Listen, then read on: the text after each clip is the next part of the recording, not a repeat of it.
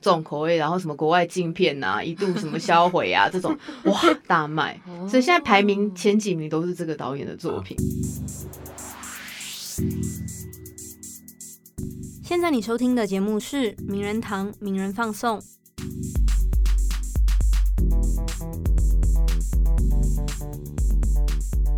嗨，大家好，欢迎收听本周的名人放送，我是新慧，我是柏松。本周呢，其实我们在连续过去三集做了关于社群的一系列特别节目。那本周如果还在期待这个主题的朋友，可能要稍微失望了。可是呢，我们要回到之前，我们也经常在探讨跟讨论的一个议题，就是关于女性。那我们这一集要怎么切女性这个角度？啊，其实呢是最近我们的台湾国际女性影展即将在十月十六号开幕，那刚好也呃名人堂也是女性影展的媒体协力的合作单位，所以我们想说，哎，机会正好。大家如果拿到女性影展手册，可以翻到最后一页，好不好？我们就在端传媒旁边哦，好不好？蹭一下端传媒，是一个好看的 logo 了。没错。那我们今天请到的来宾呢是谁呢？哎呦。这位是女性影展策展人罗佩佳，佩佳跟各位听众打声招呼。听众朋友们好，我是佩佳。那我们今天请到佩佳呢，不外乎就是想要来请她跟我们分享一下今年第二十七届女性影展的一些呃可能影片单元啊，或者是她想要推荐的电影。但其实我们也希望能从佩佳的角度来谈一下，比如说呃女性影展在台湾，或者是线下台湾女性的一些处境等等，能从更多元的角度来探讨女性议题。不过在进入主题之前，我很好奇，这个新会员本人会去过去了，会去参加女性影展吗？我记得之前有参加过，今年也会参加，已买票。哇，这个票价多少？讲一下，不该宣传起来。真的很便宜，今天我中午在买的时候，单场套票，哎，单场票只要一百八十块，对吧？对。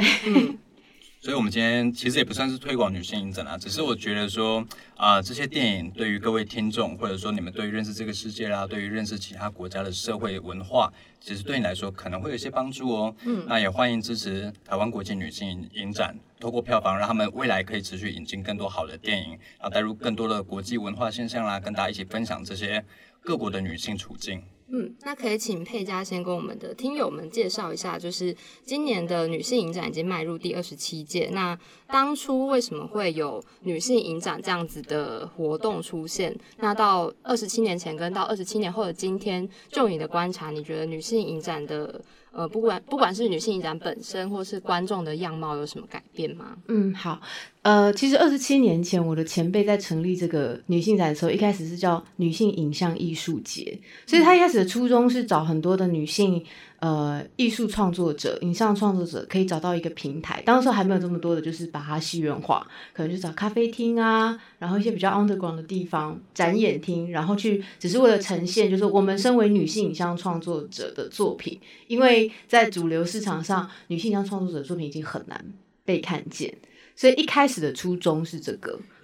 二十七年前，大家可以想一下，现在二零二零年，嗯，二十七年前，一九九三第一次，一九九三年呢，一九九三年新会都还没出生，对吧？我还没有出生。哇，在那个社会，在那个时代，要去讲女性的电影，其实想起来有点难以想象，哎，对，在那时代要怎么去谈女性主义相关的电影？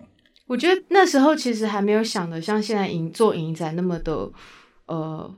多元或复杂，或是丰富。当时就是一个初衷，说他们要找一些平台，可以找，比如说像一个早期法国那种沙龙聚会，有没有一群就是有志青年、知识女青女分子，然后我们大家一起来观赏作品。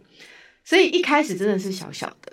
然后后后来是因为其实九零年代台湾发生了很多性别不平等的事情嘛，包含彭婉如的事件，包含当时有一个呃邓如文杀夫案，所以前辈们就觉得说，那我们是不是也应该在影像里面找到一些这种关于女性故事、生命样貌哦，就是性别相关的题材的电影，不只是一不是影像创作那本身这样而已，所以就开始慢慢慢慢的把很多不同的类型的作品集结在一起。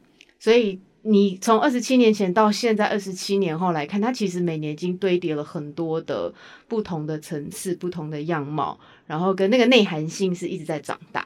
所以现在的女性影展其实就跟以前来比的话，是非常非常的呃，怎么讲？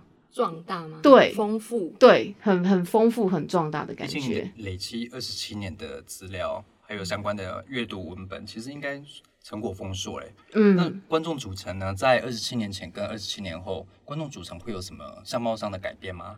呃，如果就我自己参与是在呃二零零七年开始，如果从那个时候的观察，其实早期真的就是大部分的观众都是女生。嗯。对，然后可是现在的女性展过去两三年，我觉得男生变很多哦，男生变非常多，是被拖去的吗？没有，我觉得现在就是性别意识高涨，其实有很多男性他也慢慢的觉得说，哎，他们也应该要来了解所谓的性别平等是什么意思。很多男生就说，哎，我们是男性女性主义者。对，然后再加上这几年女影，其实在不同的单元都有策展方向很不一样，所以有些单元它其实不是专门只是讲女性电影或女性向创作，它可能是整个电影史的介绍，就是重量级导演的介绍，所以很多电影系的学生呢，他们也会来看电影。不过回到女性影展好了，今年总共九个单元嘛，对，七十五部电影。其实各种形形色色的电影都有，也没有那么 focus 在，比如说大家这个想象中那么女性主义的电影。比如说你们有讲到《四月号》，嗯，对，讲到福岛核灾，其实他只从女性这个角度出发去探讨整个事件背后对女性还有对他们家庭所造成的影响。其实也没有大家想象中说哇，真的听到女性主义，想想要站起来，是不是？对，要来挞伐我了，是不是？没错，嗯。那我们其实还有嗯想要问的一个，就是刚刚有提到说可能观众面貌在改变。那其实我们之前有在呃佩嘉的一个呃网络上的专访提到说，你在印度的一个女性影展上也有蛮有趣的经验，是发现说，哎，真的去看女性影展的受众，其实真的不是我们想象的都是女生才会去看这些电影，是吗？对我一直以为就是女性影展的策展就是要把。很悲苦悲伤的女人带进来，然后看很悲苦悲伤的电影嘛。后来发现完全不是这回事。就是在印度那一次，我发现来看家暴电影的人是一群就是印度男性们。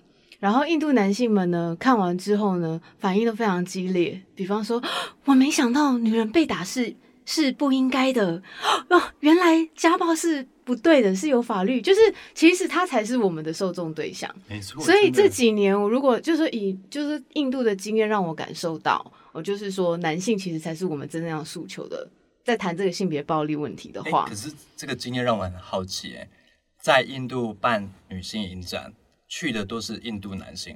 女生呢？我问他们的策展人跟团队，他说大部分的女生还是在这样，其实印度还是蛮父权的嘛。嗯，他们其实在在家里做事，他哪有机会出来看电影？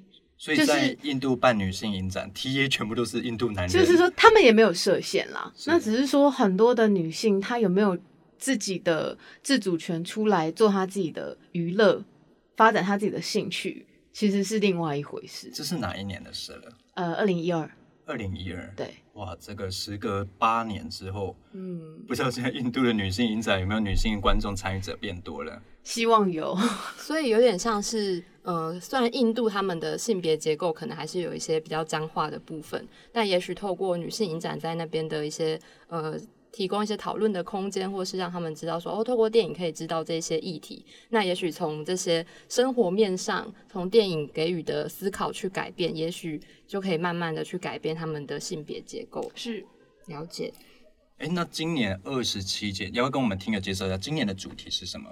然后在那之前，哎，先不要急着回答我。过去我就是爬遍你的资料之后，发现说你过去有非常抗拒下标题这件事，取标题这件事情。那你？时隔到现在到今年这一届，这样的想法还是保持吗？还是你有其他不一样的想法了？我反而想先回答你这个问题，就是呃，我策展这么多年，以前很多时候做很多的事情是别人告诉我说应该做，所以要做，所以哦，好像很多影展都要下标哦，原来过去都是每年都要有一个就是主题这样子，可是那时候我都觉得，可是那只是为了做而做。就是我没有办法觉得好像硬要写一些很冠冕堂皇的话，或是很学术感的。你知道很多这种议题性展都会写一个很学术的标题，叉叉主。对，那我我当时候其实一开始的心态是是这样子，然后有一年我真的就是取消了，因为那一年其实是二十五周年的时候，我就没有标题。然后，因为我觉得，如难道我要叫做欢庆周年庆吗？或是就是我不知道要干嘛。然后我后来就是在那一年之后，因为我取消以后，才发现哦，原来我有勇气取消别人的制度的时候，那我有勇气创新，就是就是去找回我我要做标题的意义。所以我从就是二十六届开始，我下的每个标都要发自我内心想要讲的话。哎呦，所以包含今年的，比如说 venture 未来的模样，去年的控制。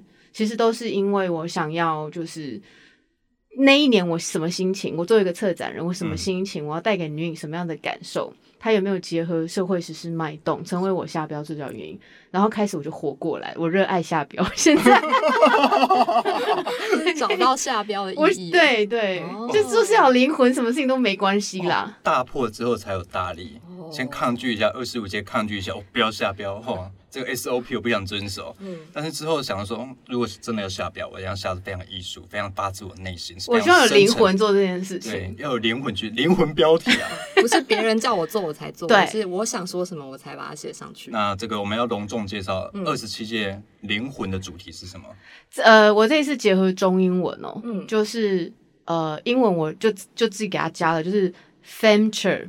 就是 fem，你知道法文的 fem 其实就是女女的意思，嗯，然后英文你可以讲说什么 feminism 啊，feminist 啊，就是那种什么女性主义那一些，那甚至很多国家的 fem，fem 那其实都是女儿，也没有那么多的。那我后来就是因为今年其实发生太多的事情，那到底 future 是什么样子？然后我就就包含了女女人的未来，跟因为疫情之下。很多未来都打散了，我们以为要干嘛，根本就没干嘛了，对不对？就是社会要地球村，一个疫情根本就断了，人与人关系都在变，所以我就想说，那我就来一个 Fame 冒号未来的模样，然后，对，当时我就觉得超酷的，我觉得我这个 Fame 我要来打造一个对灵魂，跟我要打造一个品牌嘛，时尚品牌感呢。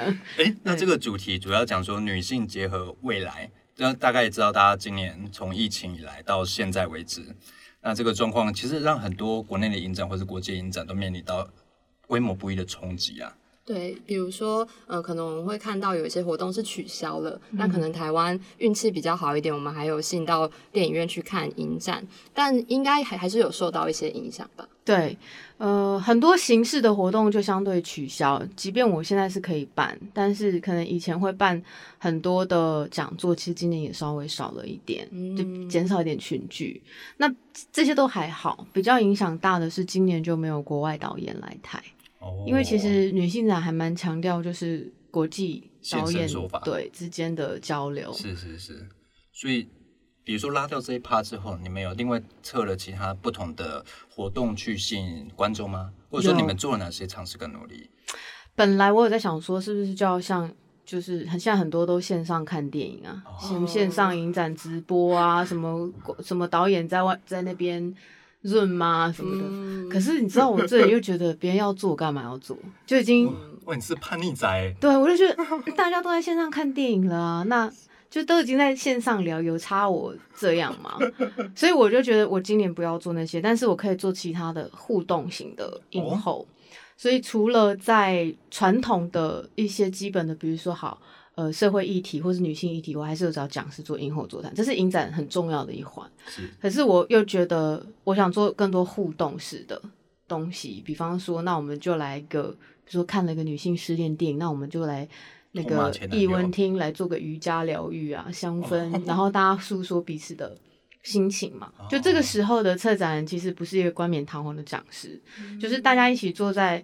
地板上面，我们一起抒发看完这部电影跟自己感情的，就是那种状态。可以骂前男友吗？可以啊，欢迎你们一起来，就 是骂骂情人。哦，所以等于说今年的可能映后的一些安排会更多元的，这样吗？哎，这个我刚刚听起来超吸引我的，哇，就是一个 发泄的地方。对啊，嗯。但我觉得这样的策展方式非常有趣，哎。就是相较于过去，大家看完之后，然后可能有与谈人或是映后座谈，聊一就是谈谈对这部电影的看法，或者分享一些自己的经验之外，其实我觉得这种方式是把大家更拉近在一起。嗯，因为大家知道疫情的过程中，大家都常强调一个叫 social distance。对。但是我觉得通过这样的方式，通过这样的互动式的情境的话，反而让大家距离是更 close 在一起，不会因为疫情的关系而把大家彼此给拆散掉。嗯嗯，那疫情是不是有影响到你们在做这次这次策展的选片呢？有，回到刚刚呃的，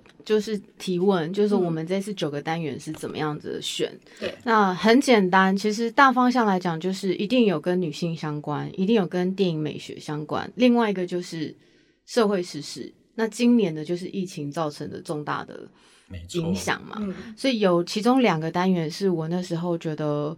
疫情，呃，疫情关系的包含就是入侵。我对于就是入侵这件事情，比如说没有刻意的、非刻意的病毒的入侵，然后精神状态的被迫入侵这种，我就把它想了一个非刻意入侵的单元。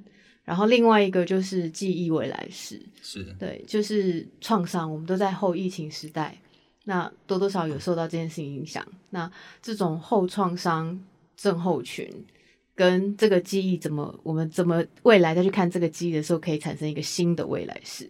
这个有空我们大家可以再 细聊。我这个不得，还是要称赞一下。我觉得这两个单元其实很帅，很帅。我只能说这个名字很帅。怎么说？就觉得，我就觉得这几个字组起来有一种。未来感有一种趋势感的感觉，有一种赛博朋克的感觉，对对对，末世感。我要我要回家用，有你有一种 末世感，末世感。可是你又充满未来的希望，就是有一种最后你也不知道最后走到哪里，有希望，可是又不是那么的绝对的感觉。而且我想要讲，就是比如说记忆未来式，那个感受是什么？你知道吗？其实，在爱因斯坦的理论里面，他说人没有时间，人时间不是存在的，是人划分出来，并没有过去、现在、未来。是我们创造这件事，然后我就在想说，那这是什么意思？这样，你有没有过记忆？有一种，比如说我们讲香味，好像，对，你有没有过小时候因为闻到某一些很令旁人厌恶的东西，可是你可能很爱，然后这个这个香味，当你带到你现在的某个场域，你闻到这个熟悉的味道的时候，你会非常的舒服。像我，我我若闻到那个新的汽车里面的塑胶味。你说沙发的味道吗？类似，就是在一个密闭空间里面闻到这个味道的时候，我很亢奋。然后那是我小时候很爱闻的味道。当你现在再去闻到时，因为现在人造到的时候，你工作压力超大的，就很衰。可是当我同样在闻到那个可能众人厌恶的味道，那种记忆，它会产生一个新的未来时，就是不管过去未来，我产生一种力量。哦，对。所以我觉得，所以你的能 energy 来源是来自就是很多啊，很多对很多这种类似，你们可以去找。其实每个人都有这样子的属于自己的味道，过去跟现在的结合。音乐也是某一种音乐哦，音乐我可以理解，味道我好像比较钝感一点，就是不各种类型的，真的有一种不管是什么媒介，嗅觉或是听觉也好，其实有一种过渡的阶段，然后透过它，你把它从过去过渡到未来。对哦。所以在你真的举手投足发言都很酷，你知道为什么？你怎么那么酷啊？我再讲一个，所以像这一次的片子有，比如说这个社会实施脉动了嘛，除了入有找到病毒入侵的片，还有找到就是那种社会发生的重大意外。是那像有一部叫《再见四月号》，是那这个四月号在记忆的某记忆点里面是很可怕的嘛？就是三百多个学生死掉，可是它也产生一种新的记忆点，就是有那样的事情产生之后，人们反映了这种悲伤事情，能产生另外一种解读，嗯，就是会在这片子里面讨论到每个人对于记忆同一个事件而产生不同的观点跟心态。再见十月后也是我很期待一部片呢，对，因为我对这件事情的印象超级超级深刻。我也是，你知道那时候二零一四年四月多的时候嘛？但你知道三月台湾才爆发太阳滑雪运哦，然后四月的时候韩国就发生这样的事情，哇，那时候大家整个注意力就有点焦头烂额，一下回来看台湾的状况，一下又去看韩国十月号到底搜救情形或者是后续。厘清真相的状况到底如何？哇，那时候觉得注意力非常的疲乏，嗯，真的是印象超级深刻的。当然说最后的结果很不幸。那最后其实大家也出了很多影视文本，比如说纪录片啊、电影啊、书籍啦，或者相关的口口述的访谈，只是把这件事情完整的意义给它架构起来，把它支撑起来，让大家有更多的角度去看十月号这个整体事件。所以这部片其实是我今年非常期待。的一部，嗯，我我强力推荐，我很爱这部片，真的哦，哇，这个策展人强力推荐哦，哎，这部叫什么？再见四月号，再见四月号，大家一定就是可以支持一下，对，可以去买起来。好，那我们可以再继续请佩佳来介绍一下今年除了刚刚提到的这两个单元之外，还有其他嗯，比如说像是开幕片啊、闭幕片这两部片，可以先跟我们介绍一下吗？好，呃，在刚刚是社会时事议题的单元，那等一下讲的就是女女性人的基本款，就是女性单元嘛。对。那这一次我们取了一个蛮好的名字，叫她的失败美学。哦，这个我很喜欢。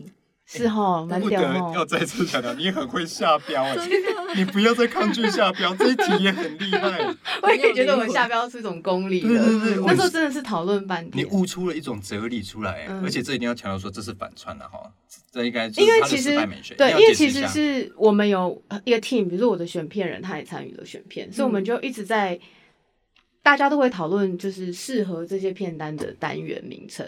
然后大家再一起去拼凑拼凑出来，说哪一个是最适合。那失败美学就是这几部片子里面最有核心的，最最可以贯穿的。嗯，然后这个失败呢，就是以前好像为什么要叫美学？就是我们每一次大家都以为女性的片就是很硬啊、很倡议、很阳刚，可是其实美学它里面还有很多是带有柔情的，它有爱爱内涵光的，比如说不管是电影的。性质也好，嗯，就是那个剧本的架构也好，在写这些女性的声音的时候，是是就好像我们在看阿莫多瓦的女性电影一样，没有那种你知道，就是亢奋亢奋唱，对对对对对。所以这里面呢，其实都是我觉得在电影，就说以电影手法来讲，其实是很好的女性议题电影这样子。那为什么会取名叫做失败呢？因为其实它里面都还蛮多挫折的状态，比如说。呃，像开闭幕片好了，我们就直接讲，像呃，现在卖最好其实闭幕片叫做呃孟加拉制造。那孟加拉制造呢，其实大家都知道，现在很多的成衣那种快闪衣服都是就是孟加拉制造。对，那他们平均女工都是一个一天要做，哎，一天一个月要做一千六百件衣服，然后可能一天工资就是五美元这种。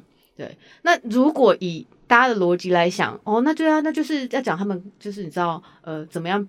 被拯救、被救赎，然后的故事嘛，或者说谈他们很多悲伤。是，可是我觉我觉得这部片我想要谈的是一种叫做 quiet power，就是安静的力量，就是一无所有者的力量。就是通常我们会想到，比如说很。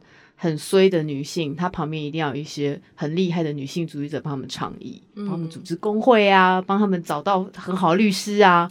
可是，在这一群就是他们真的也没有受教育，然后又这样被压榨的女性，可是这部电影里面其实是要看这些一无所有者，他们去怎么创出、创造出自己的新未来。这个我可以再追问吗？当然，我有点害怕暴雷耶。安静要如何？宁静要如何有力量？这就是看电影很重要的一环，很多东西就是很多东西不是你要这边叫嚣，然后踩着一个压倒别人的点才能够产生那个力量。所以这里面有很多你看到这些女人，她可能不吭声，可是她没有，她还是保她的尊严，或是。这种就是啊，你进来看就懂那个感觉，不爆雷就对，绝对不爆雷。就是就是可能你知道，有些人的电影一进到底三分钟，呃，三三小时就很安静，可是你会感觉到它背后有一种就是很强大的内涵性，是同样的道理。哦，而且我觉得这反而也是一种在向大众展现女性的某一部分女性的力量的方式。哎，我觉得你讲到一个重点，大家过去会想到女性就会落入一个刻板印象，如果要争取什么，一哭。而闹三上吊，但其实也有有别于往过去刻板印象或是一些迷思所呈现出来一种坚毅而稳定的力量那这部呢，哎呦，被我讲对了，我对我也对这部非常有兴趣。嗯，可是幸会呢，他是对开幕片。成为母亲的我们很有兴趣。对哦，太好了，谢谢你有兴趣，因为你知道票，这部片我真的是超级超级喜欢，所以我才把它选开幕片。可是你知道，现在孩子像你这个年纪的，讲到母亲根本没有想要来看啊！真的吗？对啊，就是不知道是少子化还是现在女性也没有 care 结婚嘛，也没有要干嘛嘛，然后就变成只要是跟母亲有关的、跟宗教议题可能有关的就。大家就会懒得去买票，比较没有共鸣。这个我也跟新会聊到，因为我觉得说这个主题是有意思的，可是因为涉及到宗教，我很怕会造成一个阶级或一个门槛，大家会觉得说不太那么容易了解。因为以台湾的宗教情境来说的话，可能不是那么好理解它的状况。那我们要不要趁这机会，陪下跟听友介绍一下这部片主要的梗概是什么？好，因为它的其实宗教味也没有那么浓厚，只是说它的那个故事背景。场地是设定在一个修道院里面。然后这个片子呢，它其实因为阿根廷哦，今年有个新闻，年初的时候就是他们想要就是提倡堕胎权。哦。可是这因为其实很多国家堕胎权早就合法化了，可是还是有些地方很。很少。那你知道堕胎权如果没有合法，它会很多的问题。是，比如说这些这些像戏里面这些未婚妈妈，她们必被迫必须生孩子。可是这些生孩子的，就是为什么会造成她们怀孕，其实都是有很多很悲伤的故事。可是他们又不能堕小孩。那这些这些未婚妈妈生了孩子以后，就会被社会唾弃。世界就会觉得啊，你因为你不检点啊，你怎么怎样怎样？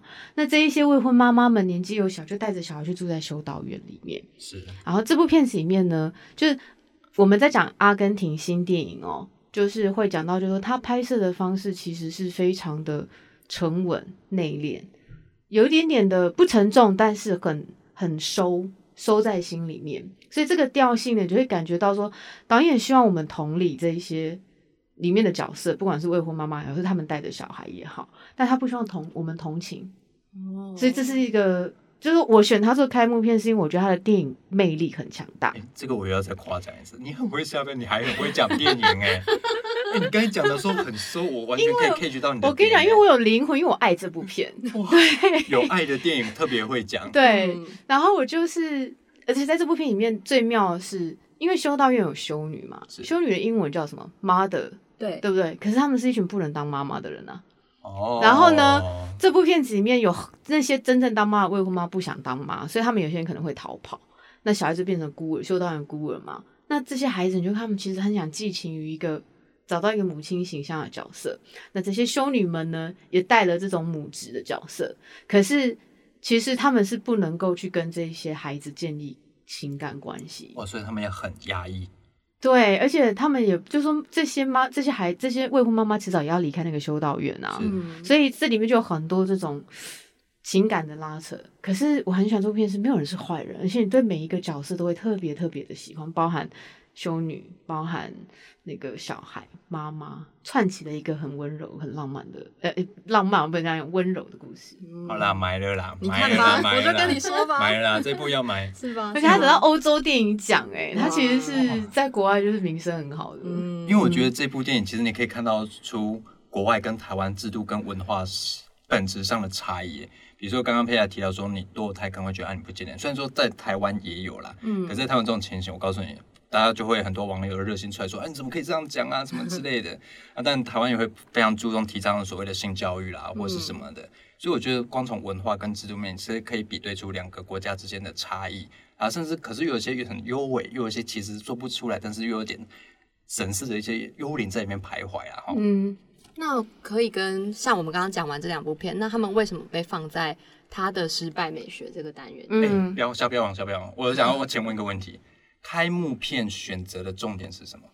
呃，第一个，它分量要够，它要么要好看，而且开幕片哦，它其实是我们每次的开幕片当然希望它每次不一样，比如说呃，可能去年选了呃呃纪录片，今年就选个剧情片，以前有亚洲的，哎，今年就选个南美洲的什么，所以呃，今年本来就锁定是要剧情片，要好看的剧情片，然后呢，我又因为去年其实是很倡议型的。那我就想，那我今年想要一个温，它有一个对比感。然后开闭幕，我会觉得女性展当然基本的还是要谈女性嘛，所以开闭幕我通常都会把机会留给就是跟女性议题比较相关的影片。然后它就是它的失败美学，就是其实你看到大家都有点卤蛇一样，在这些电影里面的女性，嗯，可是那个乳蛇感呢，会让你最后你有时候是很你你你，我们会反而看完是想当这些乳蛇。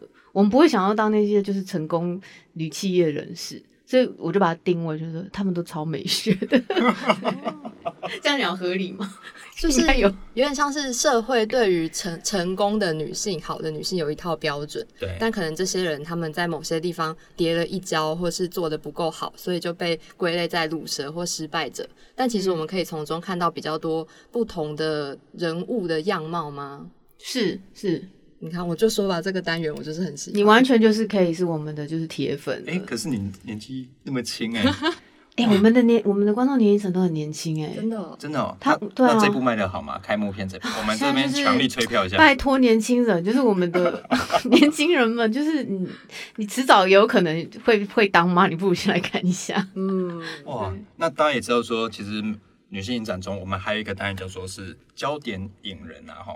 那焦点引人通常设立这个的目的会是什么？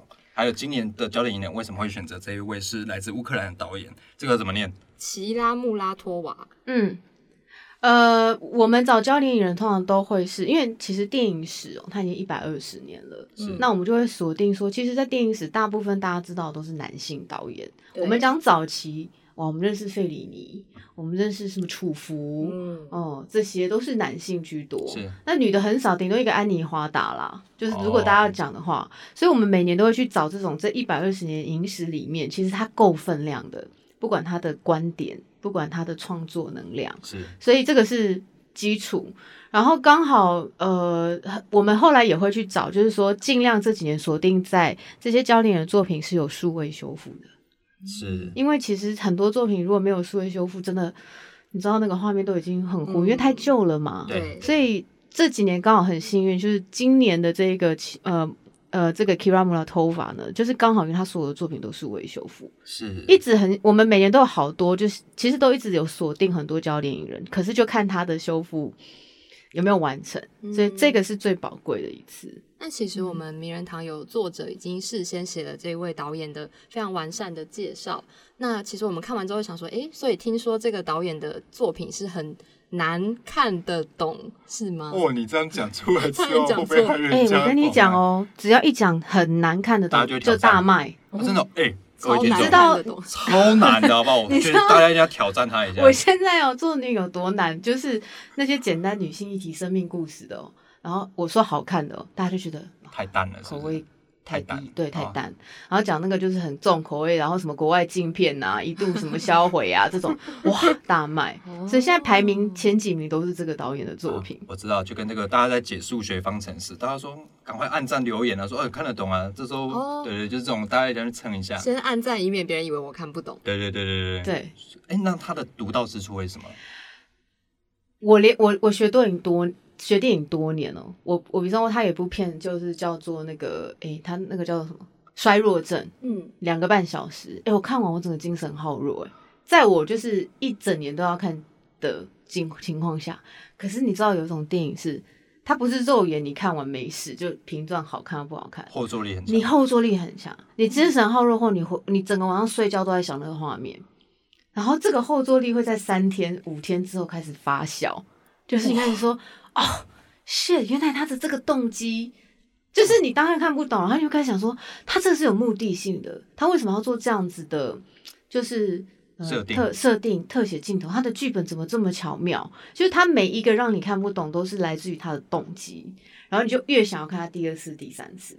所以这是他的功力，就是比如说以电影人来讲，费里尼的东西也是哦。你看他的东西，从八又二分之一，你就整个在放空，是不知道在干嘛，因为他就是就是很多什么幻想啊，这个超现实。可是看完之后，你只会说大师就是大师，真的哦。然后这个，你年纪还小，我跟你讲，你这年纪还小。罗生门我看了八次，一开始看不懂，到第八次我还是在赞叹。就是就是那个感受了，你要给你自己机会。然后 Kiamu 的头发就是有那样子的功力，就是你会觉得你看不懂，可是你会想要一而再再而三的挑战它。哇，所以值得一刷、二刷、三刷就对了。对，总而言之就是就是买起来。对，然后我今天可以做点功课，像你们那一篇，我觉得写的超级棒的，嗯，超级。然后如果大家想要看这个作品，其实可以把名人堂的那些就是。帮女影写的东西，我再看一下。作者是吴思恩呐，哈，各位听友如果真的对这位导演非常好奇的话，我觉得可以先事先做一些功课，做一些背景的爬书，嗯，因为可能会比较好进入状况。对，但这个我们策展这边挂保证啊，对，哇，厉害的，非常好，难道就是难道不怕你不来，怕你看不懂而已啦？嗯。